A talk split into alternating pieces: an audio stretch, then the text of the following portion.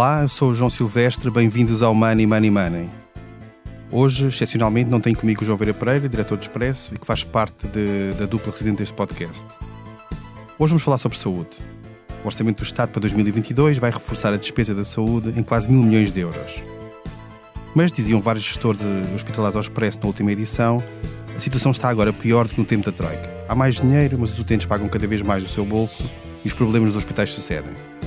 O tema tem animado o debate político e é um dos que está em cima da mesa nas negociações do Orçamento do Estado. À hora que gravamos, ainda não conhecemos as alterações que o Governo pretende introduzir no regime de exclusividade dos médicos. Mas há alguns sinais e é um dos pontos que parece que PCP e Bloco de Esquerda exigem para viabilizar o orçamento. São vários temas e para nos ajudar a compreender esta, todas estas questões e as suas implicações para a saúde e para, para a vida dos portugueses, temos connosco Pedro Pita Barros, que é economista, é especialista em Economia da Saúde e é professora catedrática da Nova School of Business and Economics. Olá, bem-vindo. Olá, obrigado pelo convite. Eu se calhar começava por, por uma questão, precisamente sobre esta questão mais da, da atualidade, sobre a exclusividade dos médicos, para fazer uma pergunta mais, mais genérica sobre se há mesmo falta de médicos em Portugal ou há um problema de distribuição dos médicos entre regiões e entre setor público e setor privado? Essa é a, pergunta com que nós temos vivido no setor da saúde nos últimos 10 ou 20 anos e tem, e tem estado respostas diferentes, embora haja um certo consenso de que não, não há propriamente um número de, de médicos em falta em termos globais, há é problemas muitas vezes de distribuição. Mas eu tenho a impressão que essa é a versão fácil de responder à, à pergunta, porque se, se nós não temos médicos a ir para as áreas, seja profissionais, seja geográficas que pretendemos, então na verdade temos realmente falta de médicos, eh, porque não estamos num sistema de trabalho forçado. Eh, e, portanto, nesse sentido, sim, teremos falta de médicos, eh, tanto é que o, a, a promessa, todos, todas as vezes repetida em cada legislatura, de ter um médico de família atribuído a cada português no final da legislatura, não tem sido conseguido por sucessivos governos ao longo dos últimos 20 anos. E, portanto, claramente, há um problema, pelo menos, de falta de médicos em algumas áreas profissionais e geográficas e que se tem que resolver, eh, não falando apenas da sua distribuição, mas dos mecanismos que fazem com que aqueles que, que existem possam querer eh, ir para essas áreas ou para essas zonas geográficas e aqui a formação consiga atrair um número suficiente de médicos e, se calhar, provavelmente também alargar-se o número de, de formandos na, na, área de medicina, de maneira a satisfazer estas necessidades que aparentemente estão cá.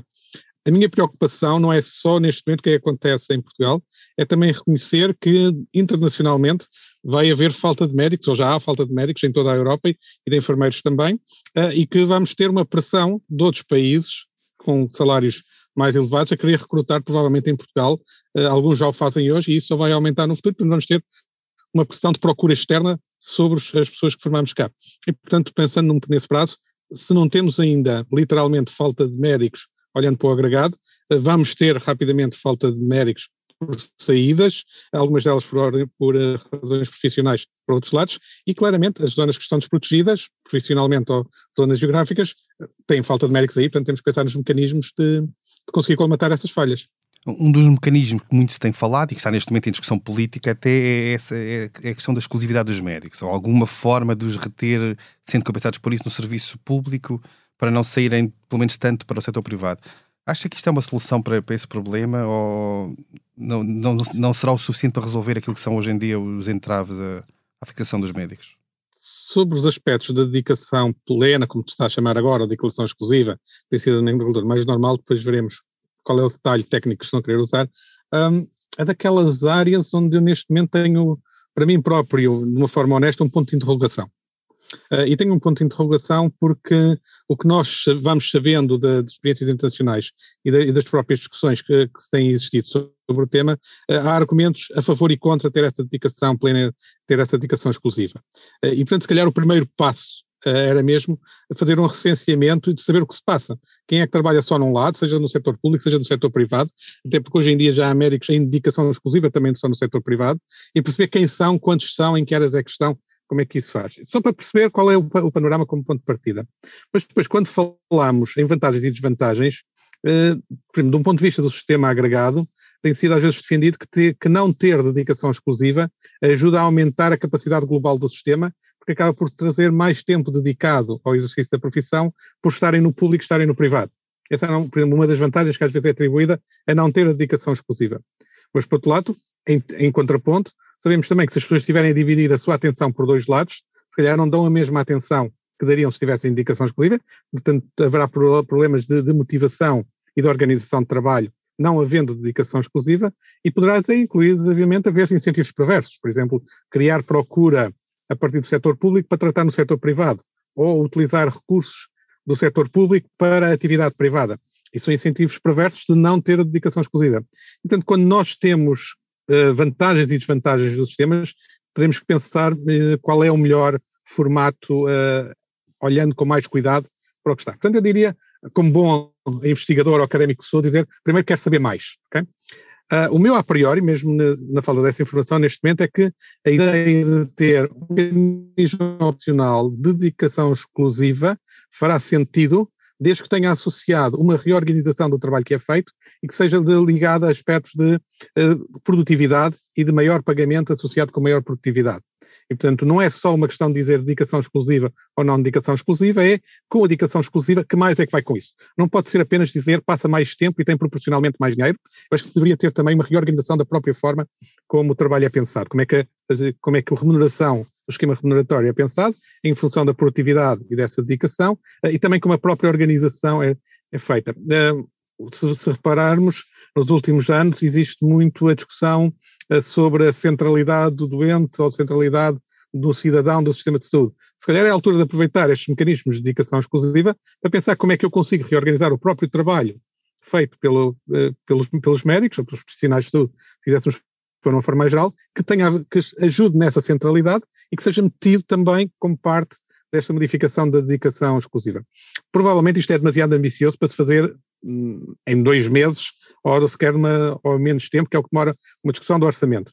Mas pelo menos ter consciência das vantagens e desvantagens que possa ter uma, um mecanismo de dedicação exclusiva e pensar em que outros aspectos devem estar associados a essa dedicação exclusiva, para além de apenas o aspecto salarial, parece-me extremamente importante. E, sobretudo, não começar agora a fechar portas uh, de ter flexibilidades futuras na organização de trabalho que sejam favoráveis ao cidadão e aos cuidados que o cidadão recebe, apenas porque de repente fechamos, passamos de um regime para outro regime em que qualquer deles é, é muito fechado. Portanto, a partir da minha sensação seria dedicação exclusiva como opcional sim, com condições associadas que sejam suficientemente claras uh, e que depois seja todo um plano associado a isso. E quando, quando nós olhamos para a realidade dos hospitais, há, há especialidades que são de facto aquelas que há mais, maior carência, onde se nota mais este problema da falta de, de meios no setor público. Podemos ter necessidade de chegar a um ponto em que há diferenciações salariais entre diferenciação salarial entre, entre, entre especialidades médicas e não, não haver um, no setor público? Uh, provavelmente sim. Se nós pensarmos que essas disparidades também terão associadas à produtividade, por um lado, e à escassez relativa da, da, das profissões, sim.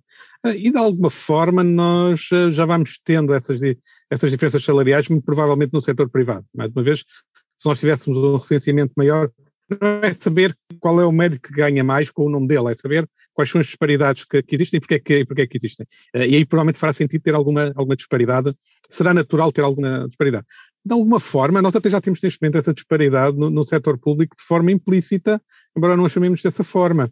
Uh, por exemplo, quando os médicos podem uh, trabalhar mais através do sistema de recuperação de listas de espera, chamado SIGIC, podem ter remunerações diferentes consoante o número de, de, de situações em que, em que intervenham nesse, nesse. E, portanto, de certa forma, de uma forma voluntária, já há aqui um sorting, de, uma seleção de, quem é que quer trabalhar mais a receber mais, quem é que quer trabalhar menos e receber menos. É uma forma.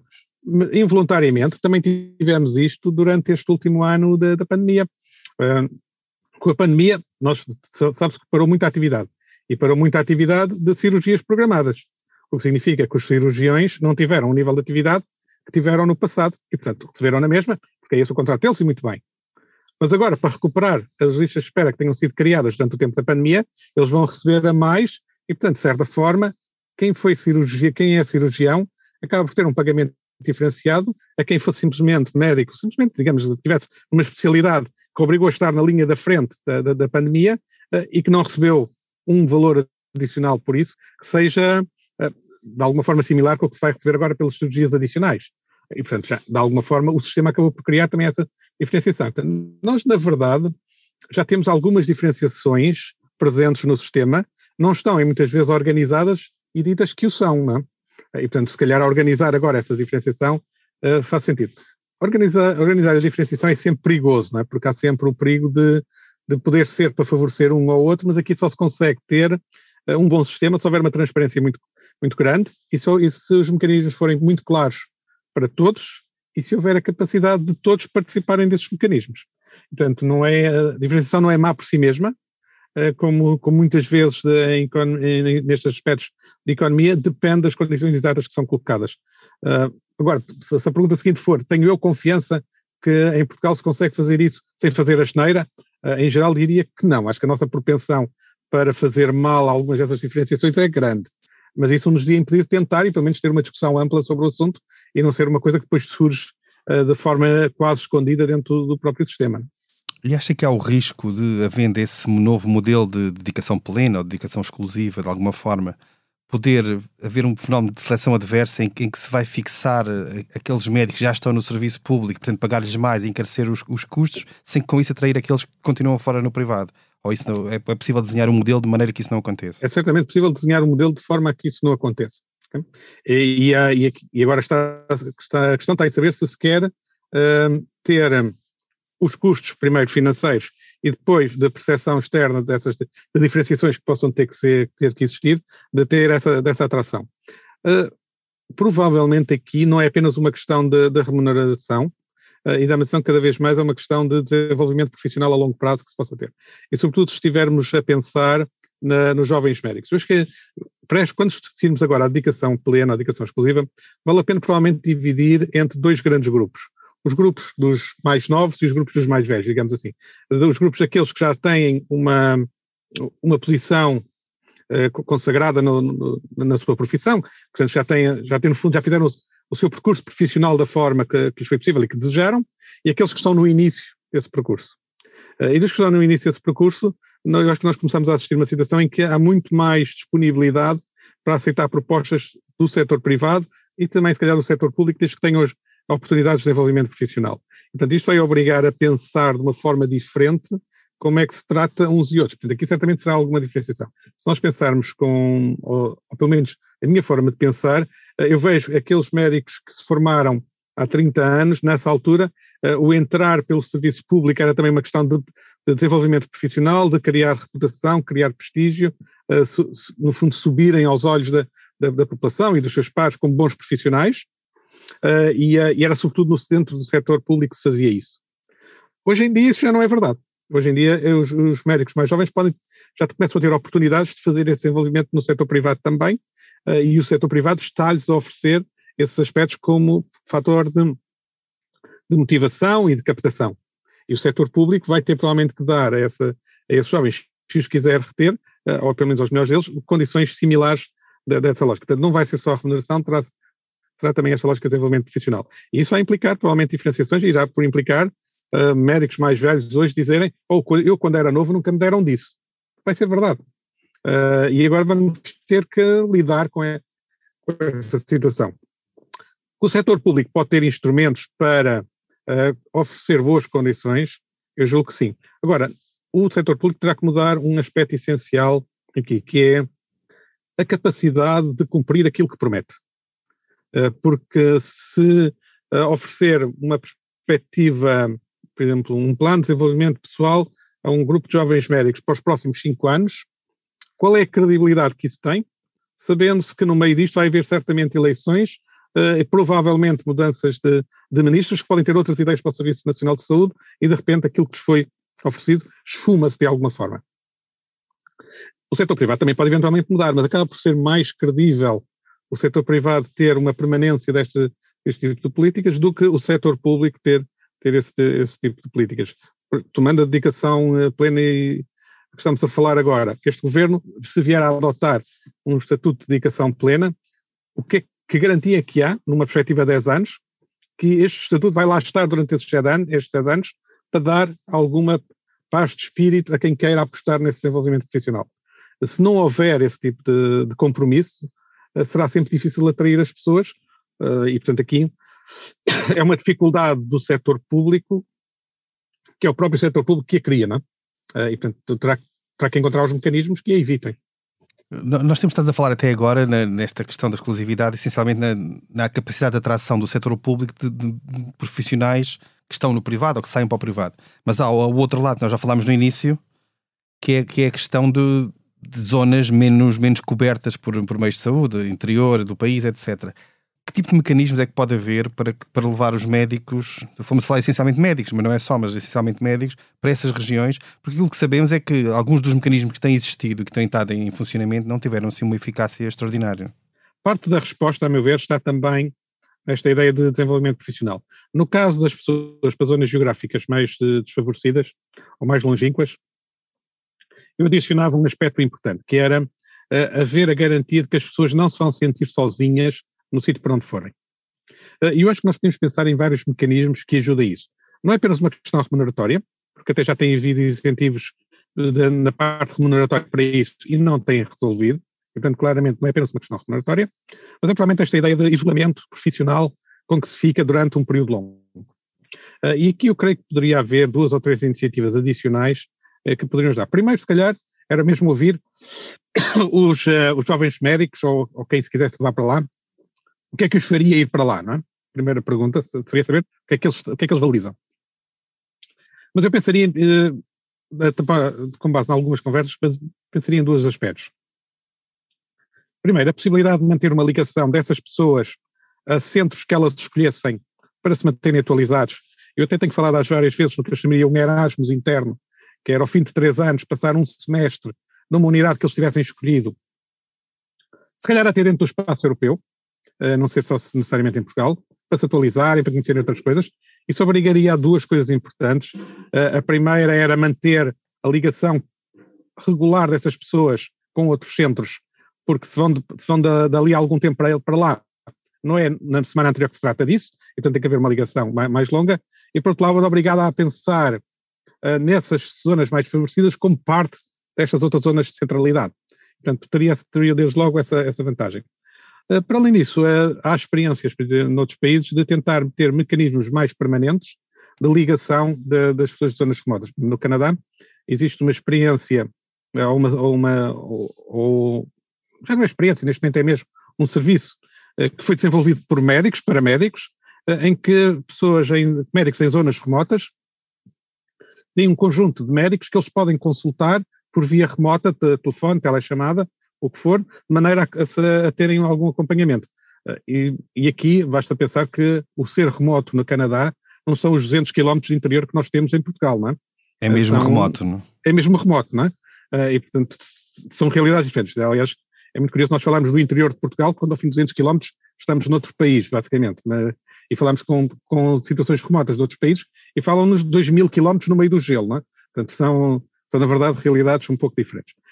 Mas, mas, existem neste momento uh, tentativas de solucionar esta lógica de isolamento, que é também sentida noutros países, através de mecanismos de cooperação entre médicos, uh, para ganharem uh, essa sensação de, se tiverem um problema mais complicado e se precisarem de ajuda, têm esse apoio dos pares, e não se sentirem isolados e poderem ter formas de desenvolvimento profissional através daquela tal mobilidade interna, que eu estou a chamar, a chamar Erasmus interno, de não se sentirem desligados do, do, do progresso científico porque será inevitável que uma pessoa que vá para um sítio onde não tenha com quem falar acaba por ficar mais isolado do que se estiver num grande centro onde tem muita gente. Portanto, é esse isolamento que se pode tentar quebrar de alguma forma e que deveria fazer parte da, da, da lógica de atração para além do aspecto meramente remuneratório. Não? E, e acha que soluções como já foram propostas, e, creio que até já foram usadas de alguma forma no passado em Portugal, de os recém-especialistas terem que passar um período da sua, da sua vida profissional no início, em algumas zonas dessas menos, com mais falta de médicos, podia ser uma solução? Uma solução de curto prazo. Uh, se estamos a forçar os médicos recém-formados a ir para, para quer o serviço à periferia, Exatamente. Uh, que, obviamente vamos ter pessoas nesses sítios, estamos a forçar a ir para lá. Uh, alguns até podem ficar por lá, mas não será uma solução duradoura para garantir pessoas permanentemente lá. E quando nós estamos a falar muitas vezes de, por exemplo, de cuidados de saúde primários dos médicos de família, queremos que eles sejam corredores de maratona, no sentido de estarem a acompanhar a população de uma forma duradoura ao longo de, de anos, décadas, de várias décadas. E, portanto, não queremos as pessoas que vão lá há dois anos e voltou a, a sair, não é? Uh, e, portanto, nesse sentido, num, se tivéssemos uma situação dramática, provavelmente teria, seria uma solução, uma possibilidade de encarar. Não acho que seja uma solução para pensar de forma duradoura como resolver o, o problema. Portanto, não, não seria, eu preferiria soluções mais de mecanismos voluntários de escolha das pessoas do que obrigações que tenham que ser cumpridas. E para alguns casos, se calhar, não, não resolve inteiramente, porque se nós estivermos a falar dos médicos de família, vemos que uma, uma das zona, partes das zonas desprotegidas são, na verdade, à volta de, de, de, de grandes cidades, não é? Não é necessariamente no, no interior remoto que, que, faltam só, que não é só aí que só faltam médicos. E portanto há, uma outra, há outras questões que não são apenas uh, a deslocalização geográfica. Nós vimos na, na semana passada no, no Expresso várias gestores hospitalares diziam que apesar deste reforço do, da dotação orçamental do, do, do, da saúde em Portugal e este ano, no próximo ano, no orçamento vai haver um aumento de quase mil milhões de euros, a situação está hoje pior do que nos anos da Troika, portanto há cerca de 10 anos ou algo parecido. Concorda com esta visão ou isto pode ser algo catastrofista e baseado em alguns casos mais visíveis e mediáticos? A afirmação dessa, posta dessa forma parece-me sobretudo ser uma, um modo de chamar a atenção de uma forma extrema para colocar como ponto de referência um período que ainda é muito traumático para, para muita gente. Um, não, não creio que seja tão dramático como, como isso.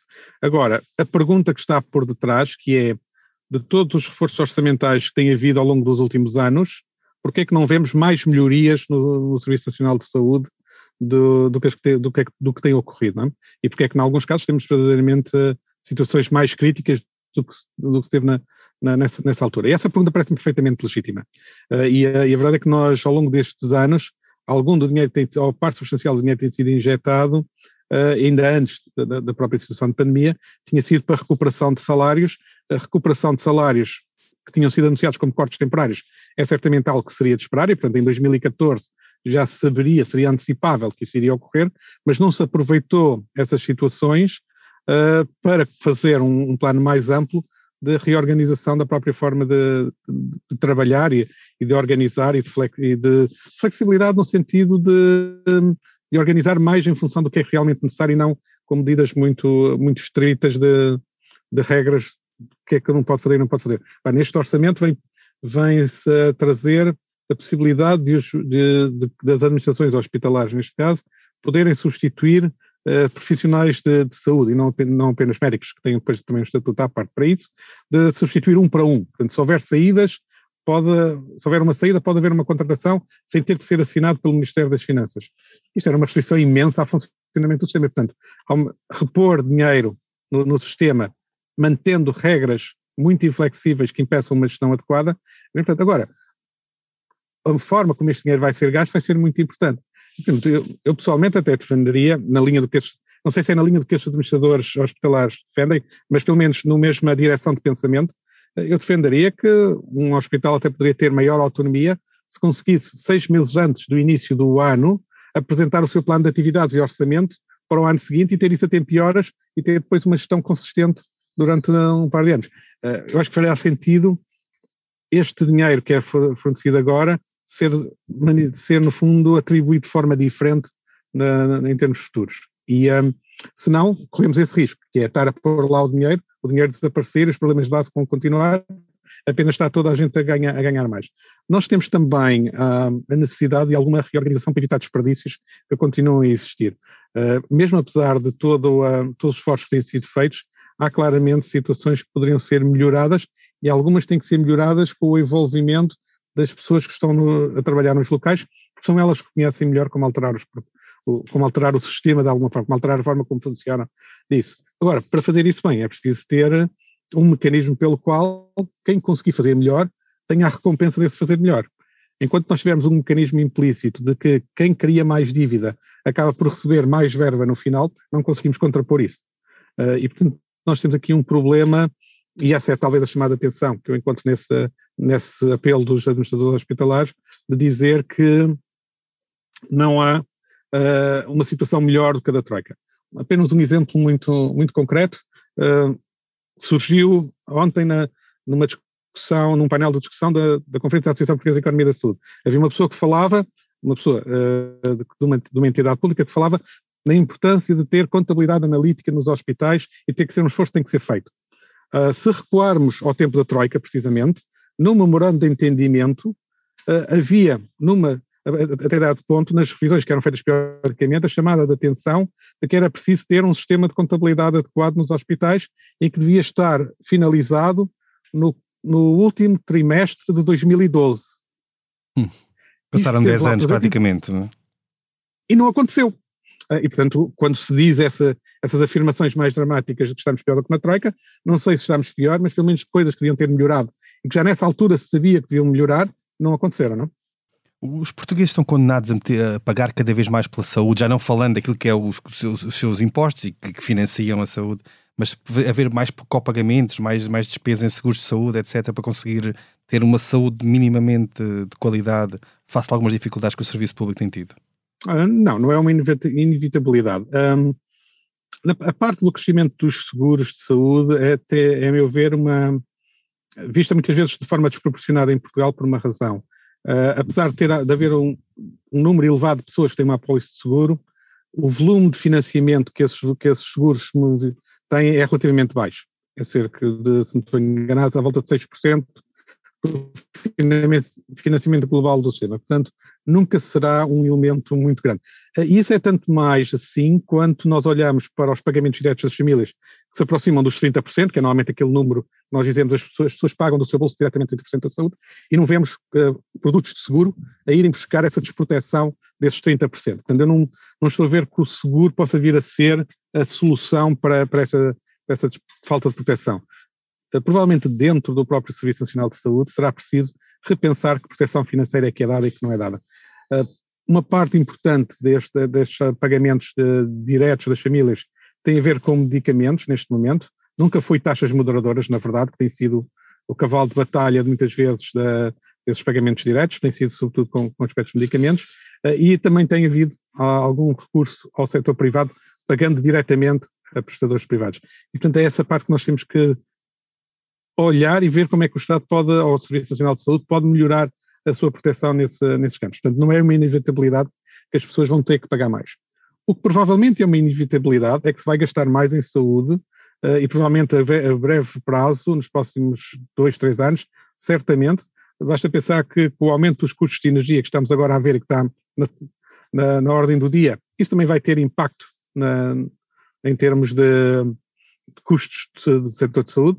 Eh, quando se aumenta o salário mínimo e todos os salários que sejam também, que tenham alguma referência para o salário mínimo, quando se aumenta, também vão aumentar e também vai aumentar na área da saúde, eh, e, eh, e, e se vamos entrar num processo de atribuir agora mais, mais salários às pessoas para, nesta dedicação exclusiva dos médicos com outros processos mais amplos profissionais de saúde, também vamos estar a aumentar a despesa. Portanto, os portugueses, como um todo, impostos e pagamentos diretos, vão certamente pagar mais para a saúde no futuro. Eh, se, se nós deveríamos pensar em mecanismos que evitassem que houvesse uma subida desproporcionada dos pagamentos diretos, sim, deveríamos pensar nessa forma, e isso implica rever as coberturas que o Estado, que o SNS, de facto fornece. Uh, agora, co como é que podemos tentar minimizar isto? Tentar organizar de forma que não se façam coisas desnecessárias e que às vezes cuidados de saúde de pouco valor, que, têm pouca, que tragam pouca contribuição para a melhoria da saúde, possam eventualmente deixar de, de estar cobertos pelo Serviço Nacional de Saúde um, e com isso conseguir ter algumas, uh, algumas poupanças que permitam alicerçar o, crescimento a, a questão dos custos leva-nos também ao debate sobre a equidade, não é? ou seja, havendo um custo a, a aumentar na saúde, isto pode haver dificuldade de acesso em alguns grupos da sociedade que têm menos menos capacidade financeira para, para suportar os custos, para fazer os copagamentos, ter seguros, etc. Esse, esse risco é real neste momento ou, ou há ah, alguma maneira esse, de o cautelar?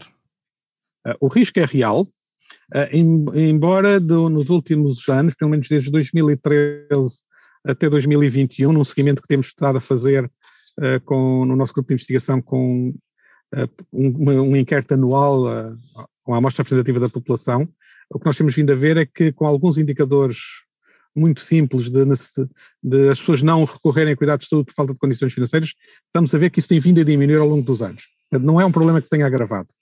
Uh, e, portanto, é um risco para o futuro, certamente, porque vamos ter aumento de custos, mas não é, um, não é algo que não, tenha, não tenha estado a melhorar também no sistema de, de, de saúde português. E, portanto, não é uma inevitabilidade que as pessoas vão estar pior e nós sabemos tecnicamente os mecanismos que podemos usar para controlar isso. Agora, a dificuldade está é que só se se vai gastar mais em saúde e se se quer aumentar a proteção que o Serviço Nacional de Saúde dá, torna-se claro que o sistema de saúde tem, o sistema público de saúde tem que colocar mais dinheiro nessa, nessa parte. E não pode ser só colocar mais dinheiro uh, nos hospitais uh, uh, só por si. Portanto, temos aqui que pensar como é que é utilizado esse, esse dinheiro.